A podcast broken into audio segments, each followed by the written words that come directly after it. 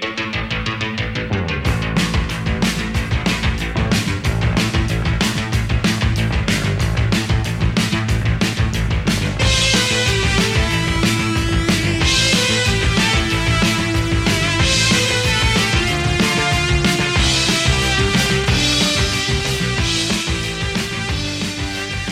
Hola, hola, hola, mis queridos rockeros. Espero que estén todos muy, pero muy bien y preparados para otro episodio de El astronauta del rock, en donde estaremos recorriendo los ecos de la semana, aquellas noticias que han sido las más importantes en los últimos días en materia de rock. Y hoy, mis queridos amigos, como siempre, les traigo una andanada de novedades, noticias y estrenos que eh, creo que los van a dejar eh, revoleando los ojos. Además les cuento que este es el último programa antes de que me tome unos días de vacaciones, pero a no preocuparse porque voy a dejar dos episodios. Eh, pregrabados, previamente grabados, fundamentalmente para seguir en contacto, en contacto con todos ustedes. Yo recibo muchos mensajes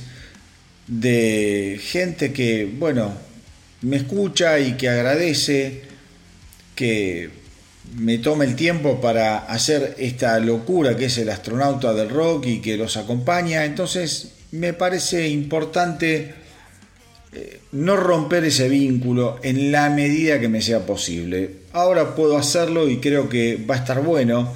En esos dos programas voy a estar recorriendo 10 de los más grandes fracasos discográficos pertenecientes a artistas de primerísima línea. Eh, no es un listado que haya hecho yo, es un listado que encontré en un medio muy importante y que me pareció realmente interesante compartir con todos ustedes. Son dos programas con mucha información, con mucho contexto histórico, que es lo que a mí me importa, porque tienen que ver con el destino de ciertas obras y cuando uno las ve a la distancia empieza como a dimensionar las cosas de otra manera y obviamente estos dos episodios especiales van a tener eh, ¿cómo les podría decir? Mi opinión personal, eh, subjetiva en todo caso. Eh, son discos que yo he escuchado mucho y tengo, la verdad, una, una opinión formada y que la voy a compartir con total libertad. El episodio, y esto lo aclaro porque es algo que yo ya hablé con ustedes, dedicado a Rumors de Fleetwood Mac, finalmente va a quedar para más adelante. ¿Pero por qué? Porque ahora hay mucha gente, al menos acá en Argentina, de vacaciones, que está en cualquier cosa. Y está bien, porque es el momento en los que la gente descansa. Qué ruido que hubo ahí, perdón. En los que la gente se toma un tiempo para eh, quizá cortar con ciertas rutinas eh, y la, la verdad es que es un álbum tan trascendental y una banda tan maravillosa que me gustaría eh, poder subir este programa, este episodio, en un momento indicado, digo, para que lo escuche la mayor cantidad de público, de gente posible. Yo sé que el material, eh, una vez subido, queda ahí, cada uno lo puede disfrutar cuando quiera, cuando tenga tiempo, qué sé yo. Pero la verdad es que las estadísticas me demuestran que no hay nada como la primera semana, la primera semana, a la hora de medir las escuchas. Y así que les pido nada, un poquitín de paciencia nada más. Yo les dije que este episodio dedicado a Rumors, a Fleetwood Mac, eh, lo iba a poner en en las redes ahora, en enero, pero no va a ser así. Les pido paciencia y les aseguro eh, que se trata de un episodio muy, pero muy interesante y súper jugoso de El astronauta del rock. Y ahora sí, mis queridos rockeros, vamos a meternos de lleno en la dinámica del programa y lo primero que tengo para contarles son novedades sobre Cory Taylor, cantante de Slipknot. A ver, hace algunas semanas atrás yo les había adelantado que Taylor suspendía todas sus actividades hasta nuevo aviso. Sin embargo, después salió Cory Taylor a confirmar su gira por Asia por el continente asiático. A ver, a raíz de eso hubo muchísimos fans que salieron a maltratarlo eh, por las redes, obviamente, ¿no? Eh, recriminándole por qué iba a tocar en Asia y en cambio suspendía el resto de la gira. Pues bien, esta semana Cory Taylor recurrió a las redes para explicar que la gira por Asia solamente constaba de cuatro fechas y que era por eso que él decidía de alguna manera sacárselas de encima, no peyorativamente. Ahora vamos a entrar sobre ese tema eh, y después de eso sí enfocarse en su salud. Pero si les parece, para no hablar eh, al gas, al cohete, les voy a leer el comunicado de Cory Taylor explicando toda esta situación el cantante dijo que decidió hacer este mm, comunicado en respuesta a muchos, a muchos de los comentarios que surgieron después de que él haya anunciado que continuaría con su gira por el sudeste asiático. Originalmente, dice Cory Taylor, se suponía que eso eh, estaría suspendido con el resto de las fechas debido al comunicado que previamente publiqué respecto en relación con mi caída en la salud mental. Primer pregunta, primer signo de interrogación. Sigue el comunicado, dice la verdad del asunto es que entiendo por qué muchos de ustedes están molestos y simplemente se los voy a explicar. Durante el último año he tenido una ruptura total y absoluta de los límites, la salud mental, el ego y eh, la culminación de toda, este, de toda esta ruta, de este derrotero, sería muy cercana a una recaída en lo que son mis adicciones, cosa que reconozco, dice Cory Taylor. Entonces nuevamente quería abordar este tema simplemente para decirles a la gente que necesitaba encontrar una explicación que la razón por la que mantengo el sudeste asiático dentro de mi gira es literalmente porque solo son cuatro shows. Es literalmente una semana de mi vida. Voy a ver cómo voy con eso y simplemente lo voy a tomar día a día. Estoy trabajando en el cuidado de mi persona en este momento, obteniendo la ayuda que necesito eh, para reordenarme junto a mi familia. Entonces, a todos, dice Cory Taylor, los que están preocupados por mí, los que están preocupados por mí, eh, muchas gracias, los aprecio. A todos los que están molestos, espero que esto responda a cualquiera de sus preguntas. Estoy haciendo lo mejor para mí en este momento de mi vida y es un cambio y un camino largo y no sé qué hay al final, pero lo espero con ansias. Estoy agradecido por esto y espero que puedan mostrarme algo de paciencia. Muchas gracias. Un comunicado, em, si me lo preguntan a mí, yo soy un viejo rockero, un viejo lector, un viejo fanático del rock.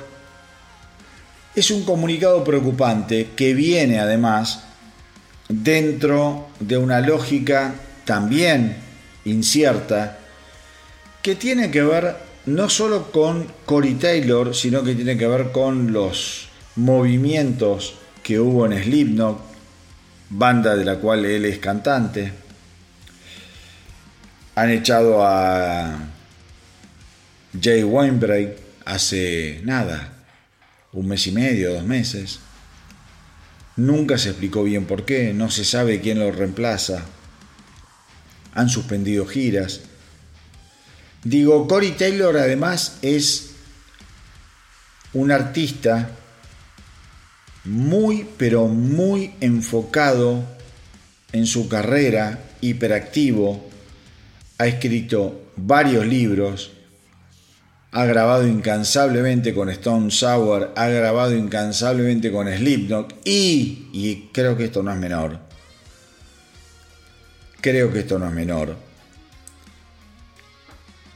Corey Taylor le puso muchísimas fichas, pero muchísimas fichas a su carrera solista.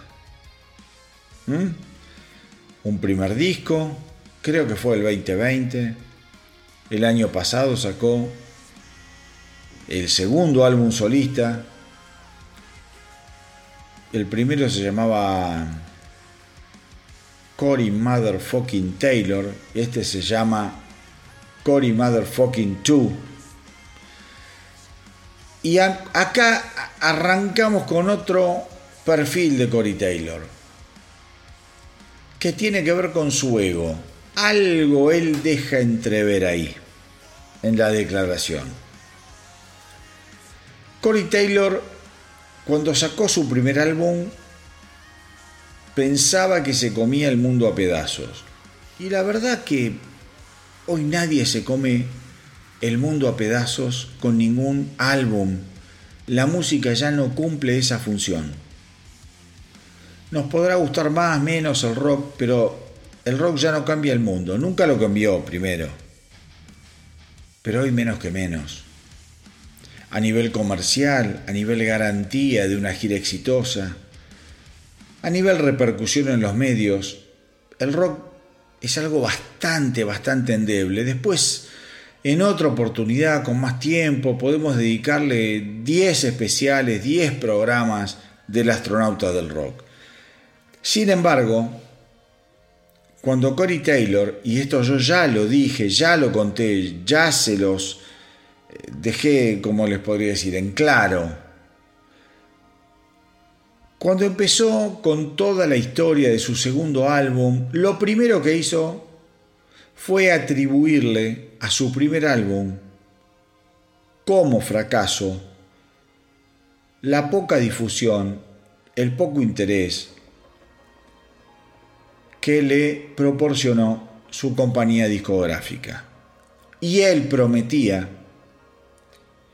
que con su segundo álbum, básicamente, escuchen esto, porque esto no lo digo yo, esto son palabras de él, iba a cambiar el destino del rock, el destino del heavy metal.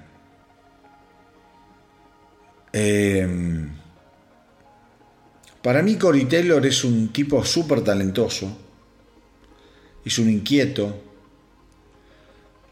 Creo que su primer álbum es eh, fantástico. Es muy, ¿cómo les podría decir? Eh, es íntimo en lo que se refiere a la búsqueda de un artista por su sonido, aparte de la banda a la que pertenece. Porque Slipknot, no los engañemos, Slipknot para Cory Taylor es una jaula de oro. Él puede hacer lo que quiere hasta ahí, dentro de los límites. Y está muy bien. Su segundo disco venía con muchísima anticipación con muchísima eh, ansiedad interrogativa. Él salió a hacer muchísimas declaraciones en función de lo importante que iba a ser este álbum para el mundo, el mundo del rock. Y la verdad que es un buen disco. Pero nada más. Digo, Cory Taylor no llegó a este mundo para cambiar la historia del rock. Cory Taylor es un rockero, un artista talentoso que llegó a este mundo para grabar discos, algunos mejores, otros peores, pero creo que no ha llegado para ser eh, el artista que él cree que es. Y esto no es menospreciarlo, esto es analizar sus palabras versus a sus resultados. Insisto, ¿ha grabado malos discos solistas? No, de ninguna manera, mis queridos rockeros. Pero ha grabado dos álbumes solistas destinados a cambiar la historia del rock? Me parece que tampoco. Creo que todo eso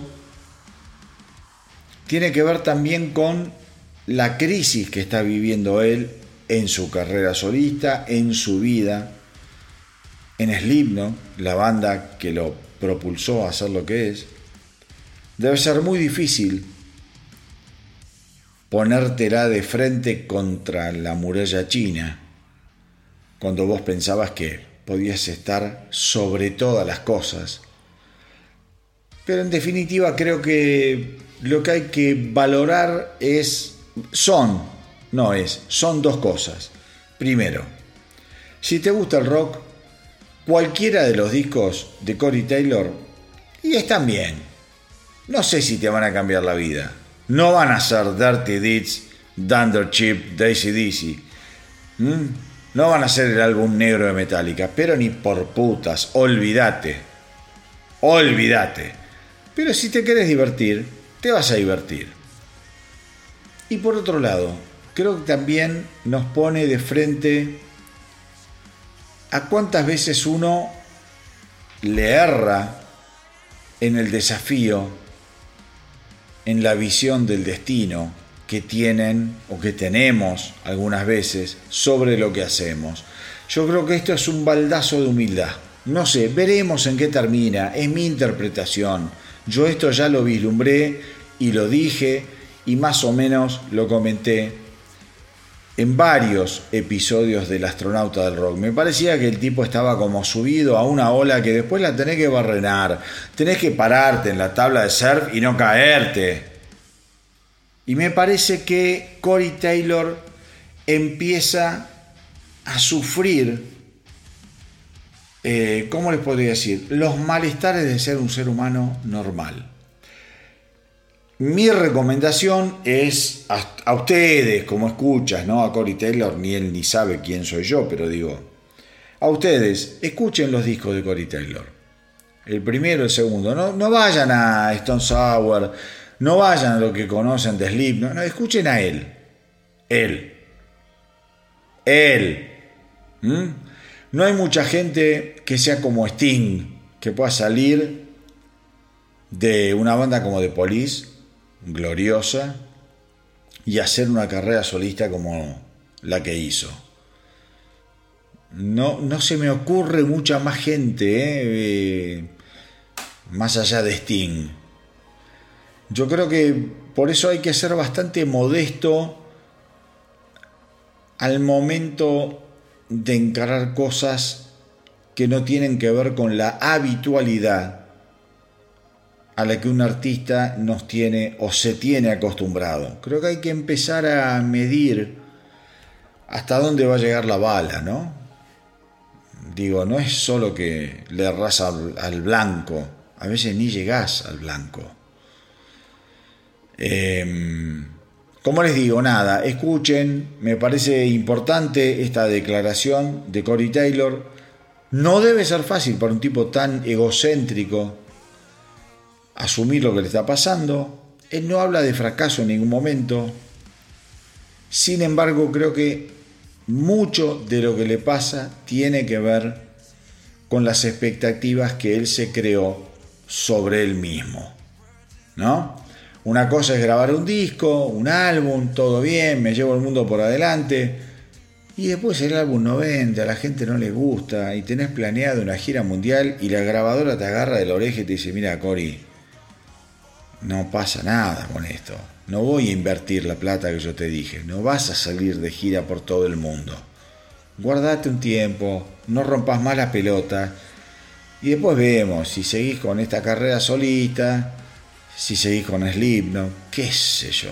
Mis queridos rockeros, la verdad, la verdad, me parece como muy, muy importante empezar a entender las cosas contextualmente, más allá de las declaraciones que los rockeros se animan a hacer.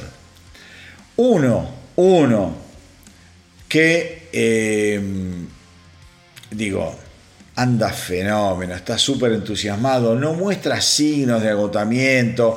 Es el señor Bruce Dickinson, cantante de Iron Maiden, que está a full con la próxima edición de su nuevo álbum solista The Mandrake Project o The Mandrake Project, como le digo yo, para que me putee el Tano Rapanelli. Yo le digo, a ver, llámame Tano o mandame un mensaje. Yo le digo The Mandrake Project eh, porque soy una bestia. ¿Esto cómo se, cómo se pronunciaría? The Mandrake Project.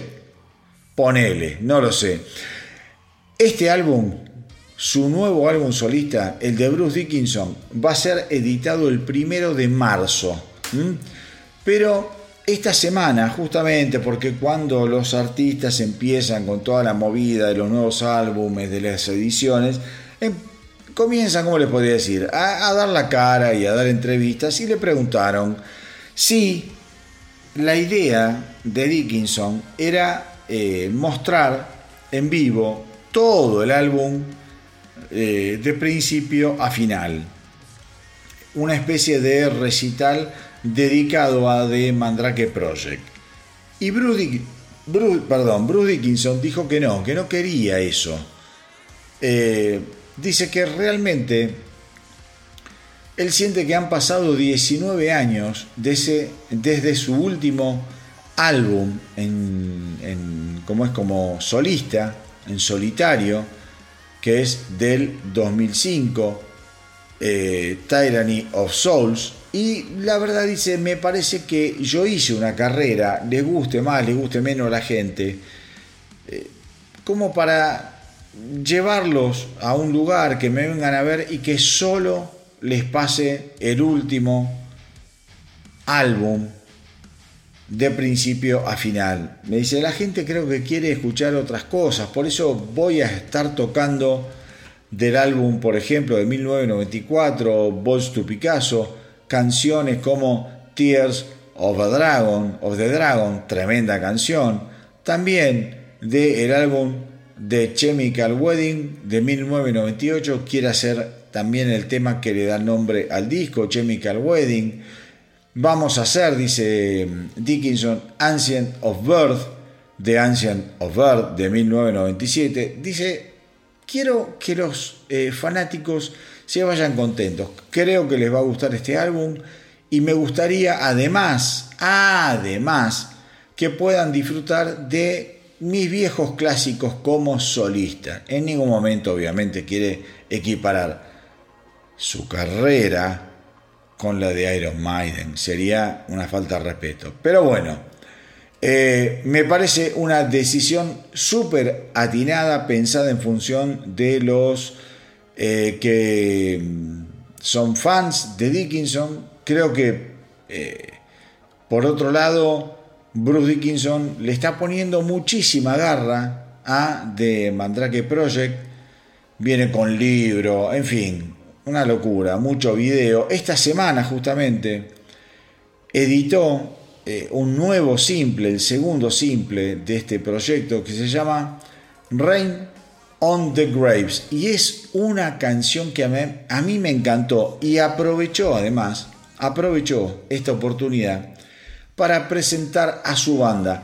A ver, no importa la banda, a mí lo que me llamó la atención es que eh, en el bajo justamente está eh, quien fue, digamos, mínimamente la bajista de Whitesnake, Tania O'Callaghan, una chica divina con un pelo bárbaro, un cuerpazo, linda sonrisa, una, además, una batalladora en lo que se refiere a lo que es poner el, el cuerpo en vivo, ¿no? Una tipa con una actitud rockera divina. Así que bueno, se la robó al pobre de David Coverdale, que vaya uno a saberlo. Yo lo último que sé de David Coverdale es que se disfraza de Papá Noel.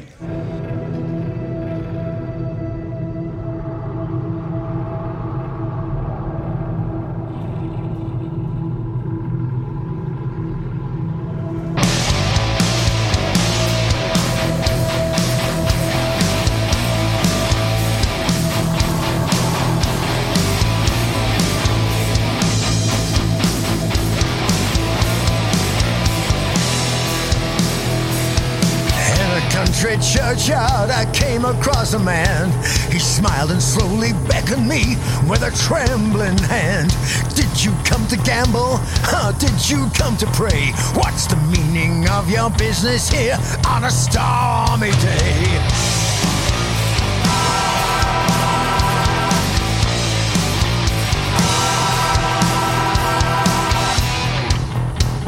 The raindrops spattered on the tomb from grey and leaden skies. Deny me once, deny me twice. Don't look in my eyes.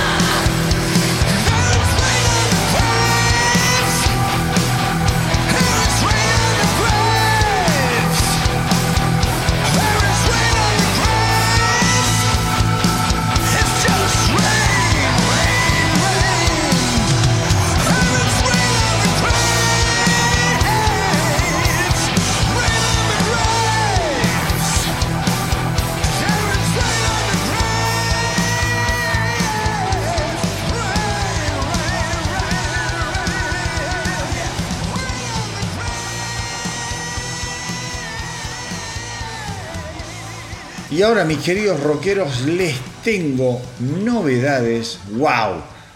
Y es una banda que, a ver, algunos que escuchan El astronauta del rock eh, saben que permanentemente tiro novedades de esas bandas que a mí me encantan y que me, parten la cabeza.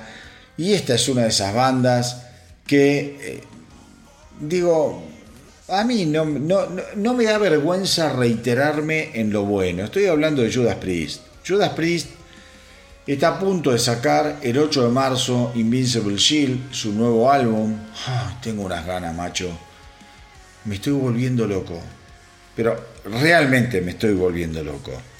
Esta semana entonces, Richie Follner, su miembro más, eh, por decirlo de alguna manera, joven, activo, activo no solo en la guitarra en vivo, sino también en lo que son las declaraciones en vivo. Eh, digo, el tipo se ha transformado en un vocero oficial o no, no importa, de Judas Priest, una banda con más de 50 años de historia. Eh, le preguntaron cómo fue todo lo que tiene que ver con el proceso creativo del próximo álbum, como les decía yo, Invincible Shield, que va a salir el 8 de marzo. Y en ese sentido dijo que, a pesar de su estado de salud, Glenn Tipton estuvo muy pero muy involucrado en lo que es la realización del álbum. Les recuerdo, mis queridos rockeros, que Glenn Tipton sufre del mal de Parkinson y desde el año 2008 básicamente se dedica a aparecer cada tanto esporádicamente en algunos shows de la banda de Judas Priest. Sin embargo, eh, la banda cada vez más se anima a hablar de su participación, de su estado de salud. Richie Follner, como insisto, eh, un tipo muy joven, muy joven, dentro de lo que es la historia gloriosa de Judas Priest, dijo que a veces Glenn Tipton tiene días buenos, tiene días malos, tiene básicamente interminables días de desafíos y que de alguna forma hay que solucionarlo eso. Entonces, Follner aclara, dice, a veces escribíamos una canción eh, y si él tenía una idea, trataba de dejarla en claro de alguna forma. Quizá no era tocándola, pero de alguna manera él se hacía entender, se acercaba a mí, me hablaba y me explicaba cómo se suponía que debía desarrollarse esa idea. Entonces yo empezaba a tocar lo que yo interpretaba de lo que él me decía. Y quizás costaba mucho, pero en algún punto nos poníamos de acuerdo y el proceso terminaba dando el resultado que él quería. A ver, mis queridos rockeros, eh, todos aquellos que escuchan el astronauta rock saben muy bien mi fascinación no solo por Judas Priest, sino además por la figura de Glenn Tipton.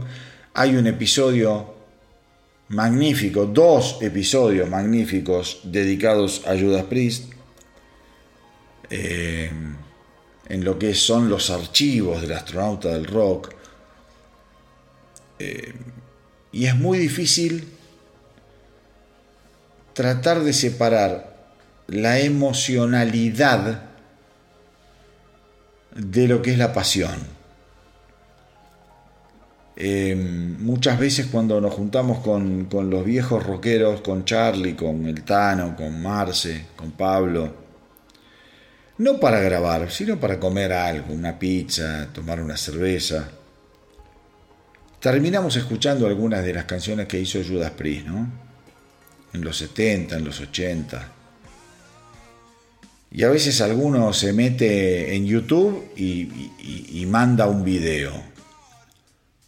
Ver a Glenn Tipton en la cresta de la ola, su juventud, su talento, su creatividad, su magia, e imaginarlo hoy, ya grande, lo digo con mucho respeto, viejo, un lugar al que todos vamos a llegar, con esta dolencia espantosa que es el mal de Parkinson. Cuando uno compara los dos momentos, uno dice, qué locura. Pero además qué suerte que Glenn Tipton de una u otra forma pueda seguir formando parte de la historia grande de Judas Priest, porque no tengan dudas, mis queridos rockeros, que nos vamos a encontrar el 8 de marzo. ¡Wow!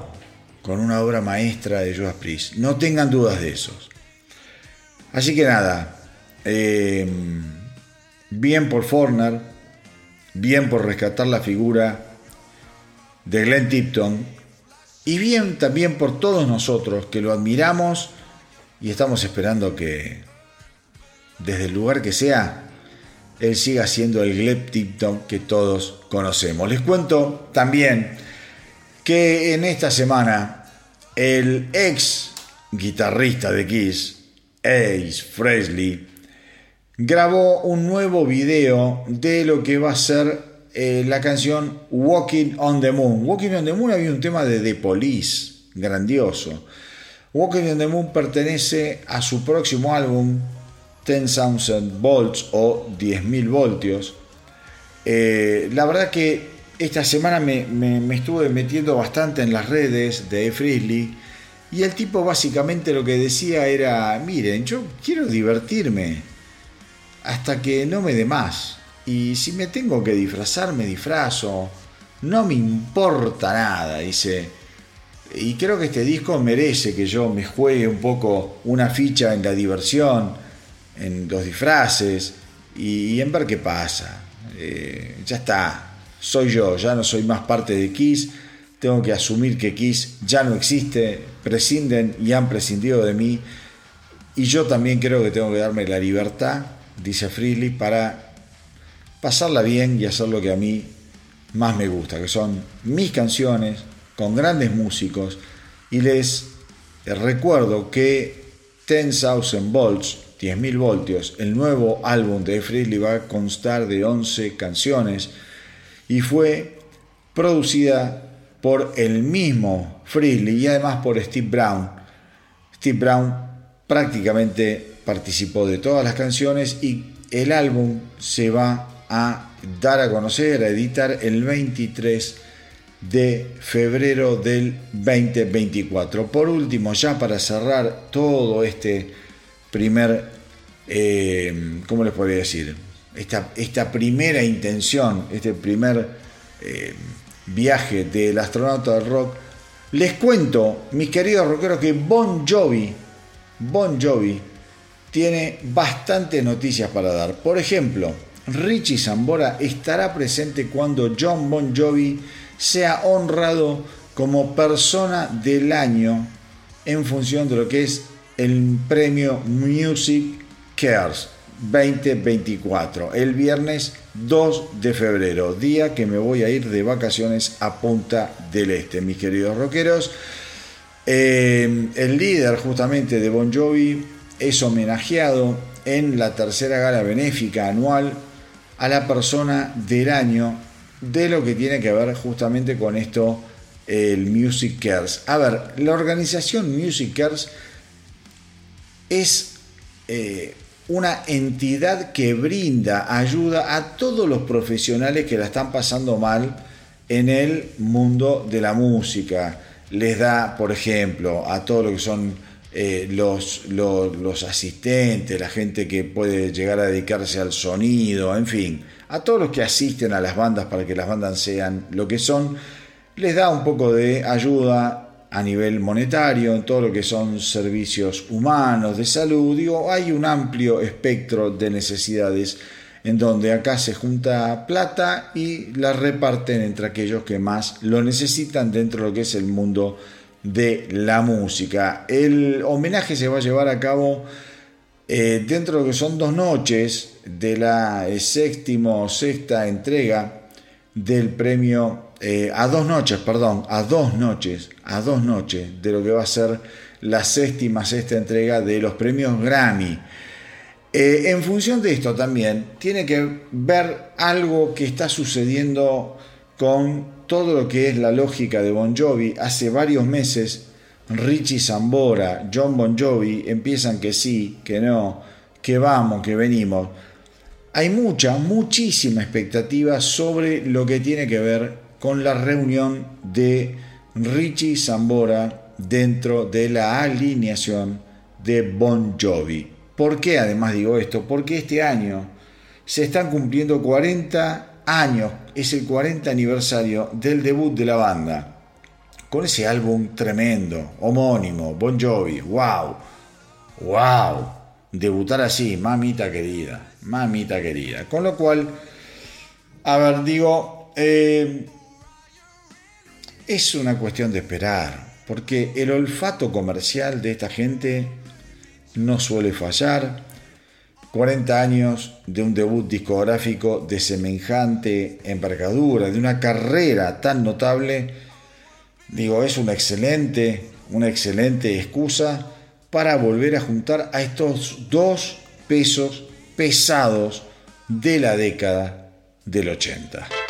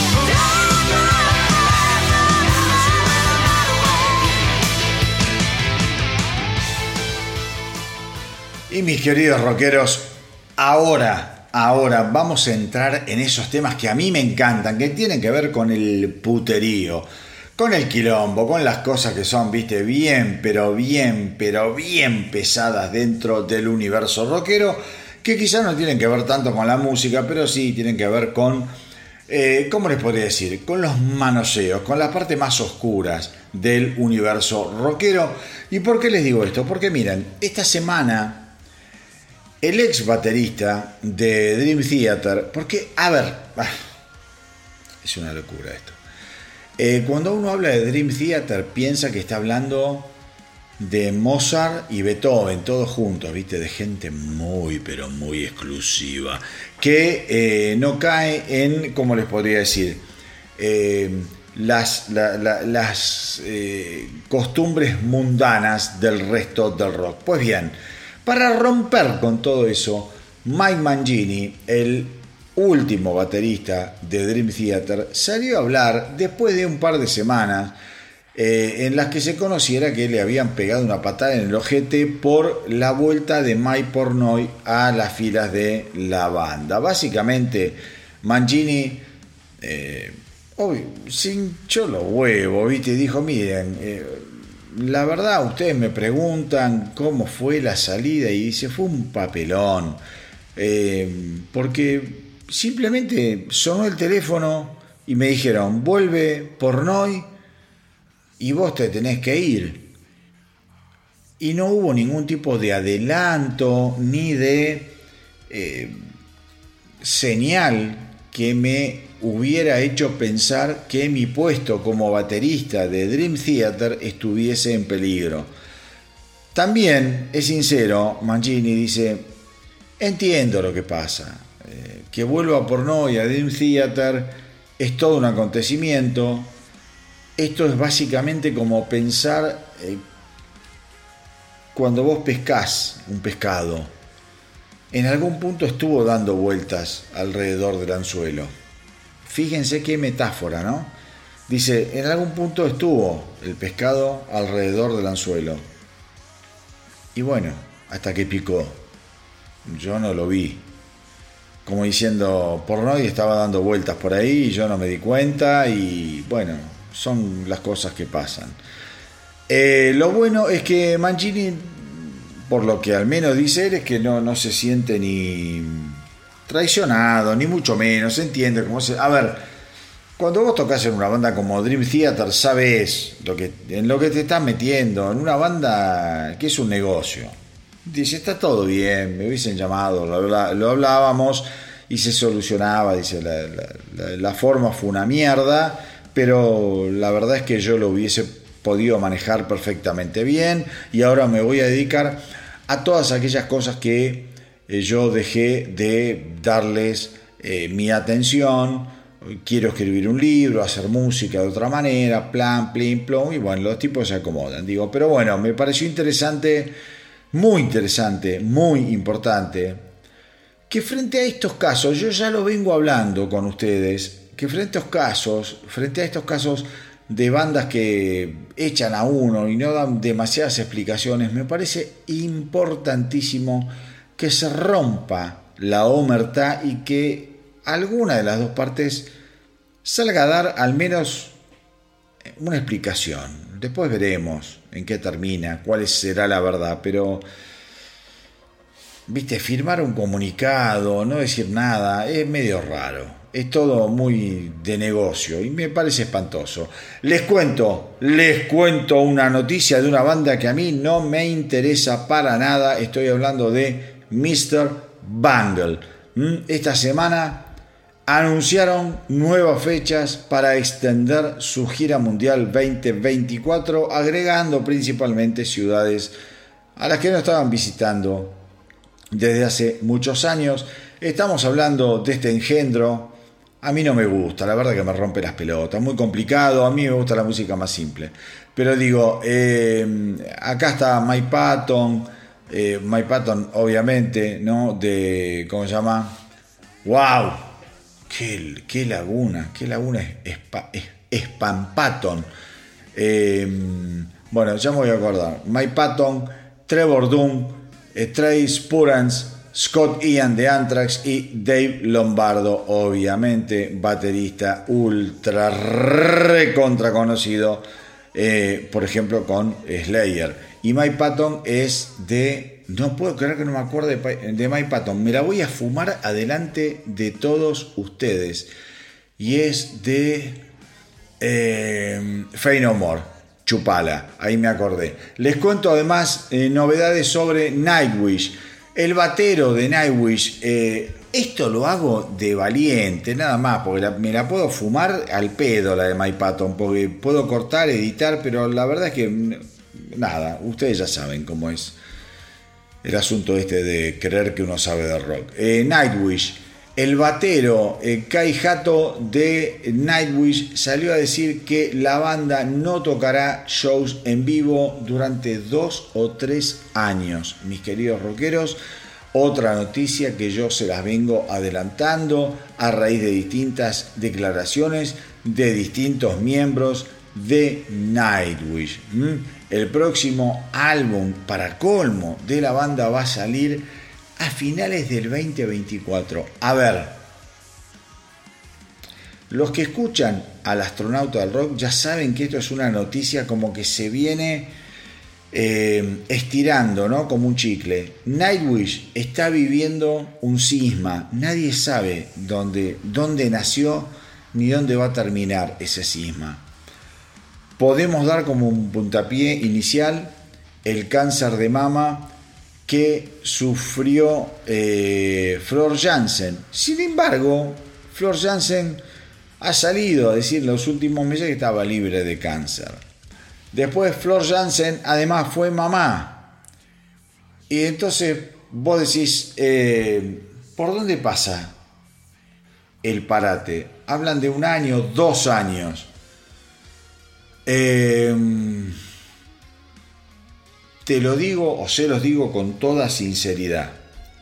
No quiero sonar ni machirulo ni nada. Flor Jansen es una cantante extraordinaria.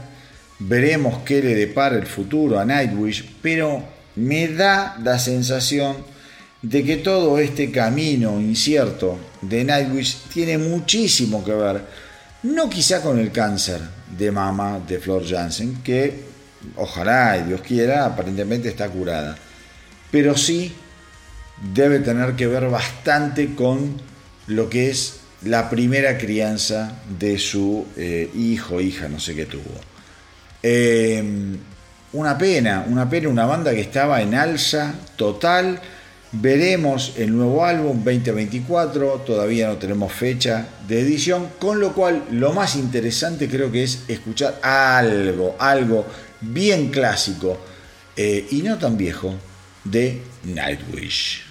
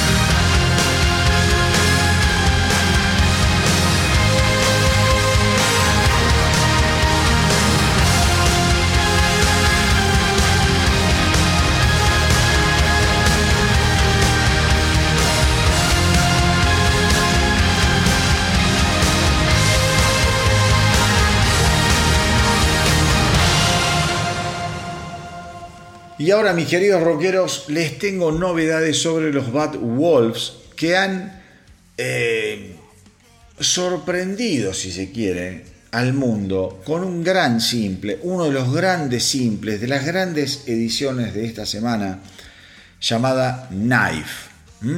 Como aquel. En realidad, el tema de Génesis era The Knife. Este es Knife, simplemente. Eh, este simple vio, vio la luz el 26 de enero. Y es una canción además que cuenta con la voz y la guitarra de A.G. Revolo, ex Issues, quien recientemente apareció en la gira reemplazando las guitarras de Bad Wolves en las fechas de su gira de invierno 2023 con Bush y Eva Under Fire. Yo les aseguro, miren, a veces ser autorreferencial es un espanto, y yo suelo serlo, porque soy un ser espantoso, pero esta es una de esas bandas de las cuales yo les vengo hablando no hace días, no hace semanas, no hace meses, hace años. Bad Wolves es una banda absolutamente fundamental a la hora de redefinir lo que es el new metal, ampliando los límites que lo conectan con el hard rock, con la música electrónica, es una banda hiper pesada, es una banda trascendental en lo que se refiere a la experimentación. Es una banda de melodías fascinantes y además es una banda fascinante. Así que yo les digo, no, no traten de esquivarle al bulto, no se vayan de ahí. Quédense conectados a El astronauta del rock porque ahora vamos a escuchar uno de los grandes estrenos que dije estreno, no, estrenos de la semana. The Bad Wolves, Knife.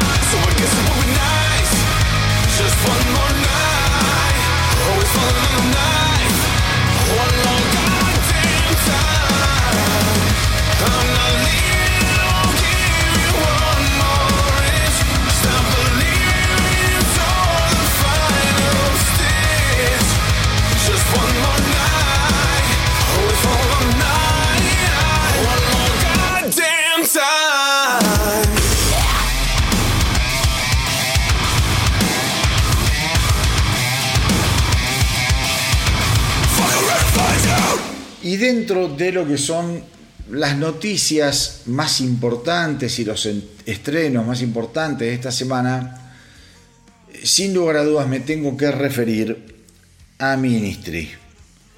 Ministry, la banda de Al Jurgensen, esta eh, semana estrenó la canción BDE, también conocida, no se ofenda a nadie, como Big Dick Energy. ¿Mm? Sería algo así como una gran energía de pija. ¿Mm? Hoy se conoció, hoy cuando estoy grabando esto es viernes, se conoció la canción, ha eh, movido bastante todo lo que tiene que ver con la prensa, con los fans. Y es una canción que sustancialmente tiene que ver con una crítica muy de época, eh, que va de la mano de todo lo despreciable del machismo, de la misoginia, la violencia contra las mujeres, digo, todo, todo eso que siempre ha sido espantoso, pero que quizá en los últimos años tuvo un poquito más de prensa, qué sé yo, viste, pero lo que está mal está mal, más, allá de que te lo muestre un canal de televisión o que lo leas en una red, toda aquella gente que se rasga las vestiduras en los últimos años, sepan que esto no nació hace unos meses. Esto siempre pasó y siempre estuvo mal. Me saco el sombrero entonces por Al Jorgensen, por Ministry y por Big Dick Energy.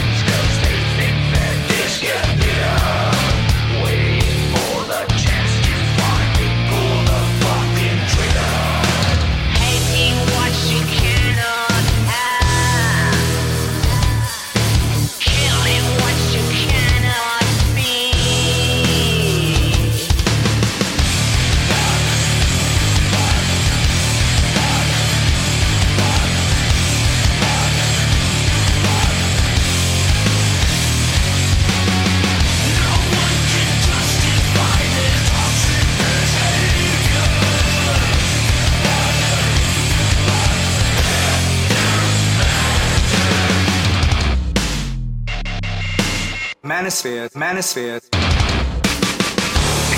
It comes down to controlling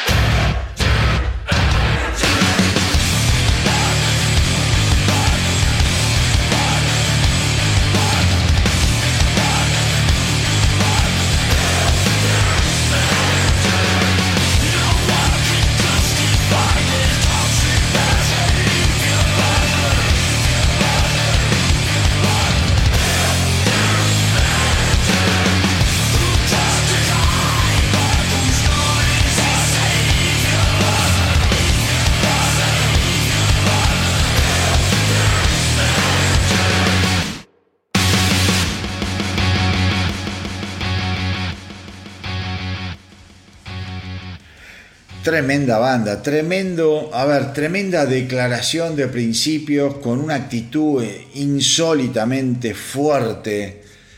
Y porque este tipo de cosas, en serio, hay que dejarlo muy, pero muy en claro. Hay cosas, mis queridos rockeros, ¿saben qué? Que no van. No van. Eh, no me quiero enganchar porque voy a empezar con todo un tema que no, que no da. Esta semana también se conoció lo nuevo de Bad Omens. ¡Wow! Otra banda que me encanta. Una banda que ha encabezado listas de rock alternativo nominados a los Radio Music Award del 2024 como mejor artista nuevo.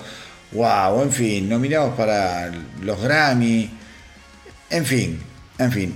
Esta semana han dado a conocer una colaboración con Poppy, la banda Poppy, llamada Van.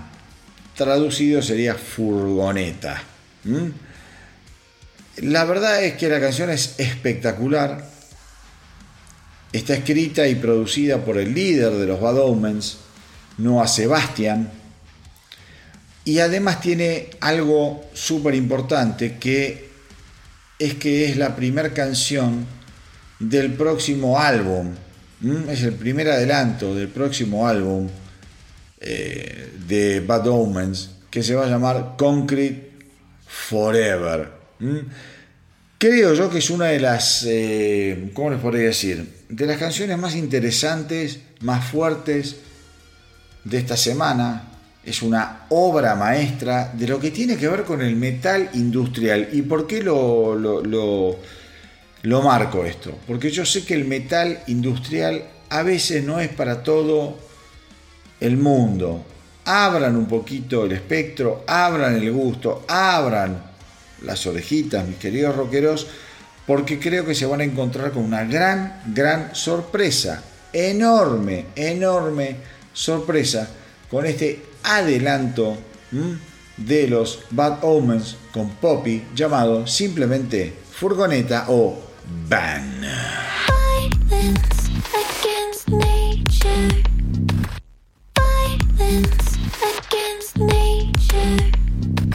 Violence against nature. Violence against nature. Isn't it strange to create something that hates you?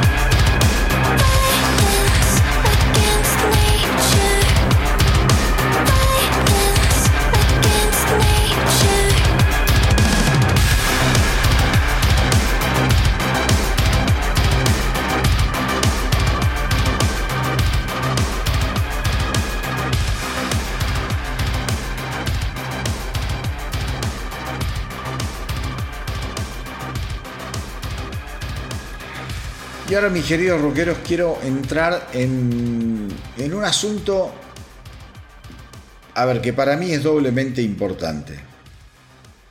Primero, es importante porque estamos hablando de un artista muy, pero muy, pero muy combatido,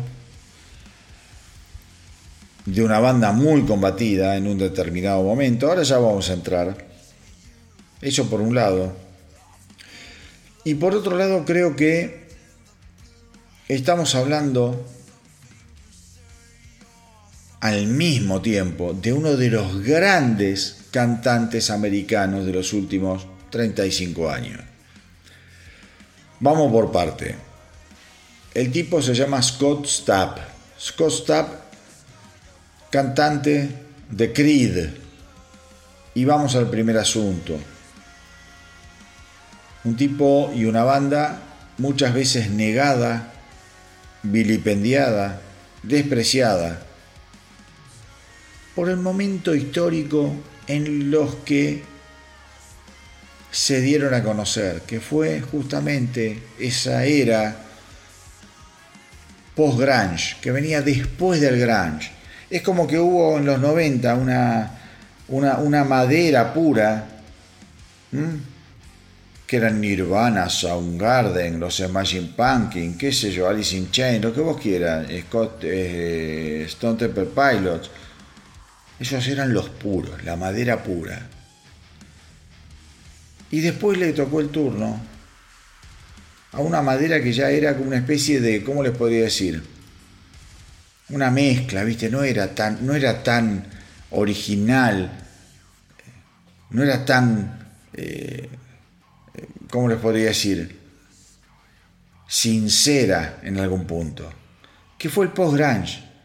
dentro del post-grunge, las dos bandas para mí más emblemáticas, una fue Stein, que acaba de sacar un disco maravilloso, la otra fue Creed, que tiene que ver con Scott Trapp, Scott, Scott Stapp, perdón.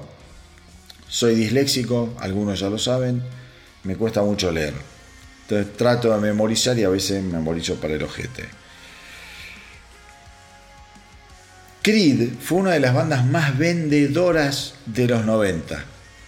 Te guste, no te guste, tuviste prejuicios, anda y escuchala, macho. Y ahora hablemos de nuevo después de que la escuches. Fueron maravillosos, como fue maravilloso Stein. Tremendas, dos bandas, tremendas bandas. Increíbles, que han dejado un legado musical extraordinario. Pues bien, Scott Stapp está por sacar un nuevo álbum que se llama Higher Power. Va a salir el 15 de marzo. Acá ya escuchamos canciones de ese álbum. Y esta semana editó un gran simple llamado Dead Man's Trigger. Dead Man's Trigger. Una canción maravillosa. Cargado de energía, brilla por todos lados, tiene una audacia compositiva fenomenal. Es arrogante, porque, a ver, cuando hablas de Scott Stapp no estás hablando de un pelotudo, estás hablando de un tipo que sabe quién es. Que sabe quién es. Está sacando su álbum Higher Power después, después de 10 años de lo que fue su anterior álbum, The Space Between the Shadows de 2019, que si no lo escucharon, háganlo. Ese álbum, The Space Between the Shadows del 2019, es una maravilla. Llegó al puesto número 3 de la Billboard. Y la verdad es que yo creo que Higher Power, por lo que viene mostrando y por, que les voy, por lo que les voy a, a hacer escuchar ahora, viene absolutamente, absolutamente en la misma línea de genialidad.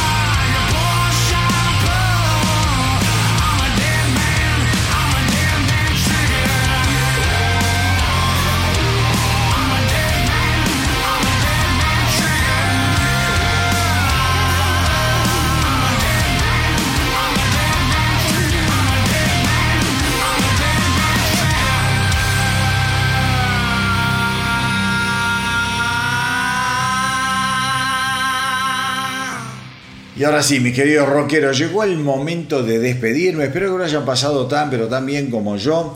Recuerden hacerme el aguante, darme una mano, nada más, no les pido mucho, pero métanse en el Instagram, me siguen, me ponen un- ese corazón, un like, qué sé yo, me siguen en Facebook, en YouTube.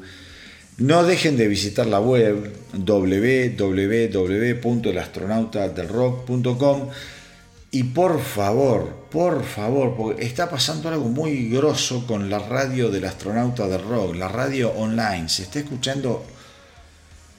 O sea, me- me canso de decirlo, pero es algo insólito. Se escucha en todo el mundo y mucho. Pueden bajar la aplicación de la radio del astronauta del rock a través del Google Play, a través del App Store. La pueden escuchar también desde la web, donde hay un reproductor. En fin, eh, es un flash porque, a ver, para mí es un flash, no lo puedo creer, fue una locura. Dije, a ver, ¿cómo armo una radio online? Pim, pum, pam, lo hice. Y acá estamos. A veces es como difícil también dimensionar la consecuencia de lo que uno hace sin pensar. Así que les agradezco a los que escuchan y a los que no, anímense, porque la van a pasar bárbaros. Son horas, horas, horas, días, meses de rock and roll. Eh, pero bueno, nada, eh, como siempre les digo, antes de despedirme, tengo una última noticia que es- está bárbara, porque, a ver, todos somos muy, creo que todos los que estamos acá somos súper super fanáticos de Motley Crue. No nos gustó mucho la manera en que Mick Mars fue desvinculado de la banda, llegó John Five, estaba todo buenísimo, ahora está Motley Crue, viste, descorchando champán, hablando de las nuevas canciones que están bárbaras, que quizás están buenísimas, ojalá. Eh, pero creo que Mick Mars se merecía otra salida. Pues bien, ya ha presentado un par de canciones que a mí me encantaron y esta semana le tocó eh, el turno a una nueva canción que se llama Undone, es espectacular.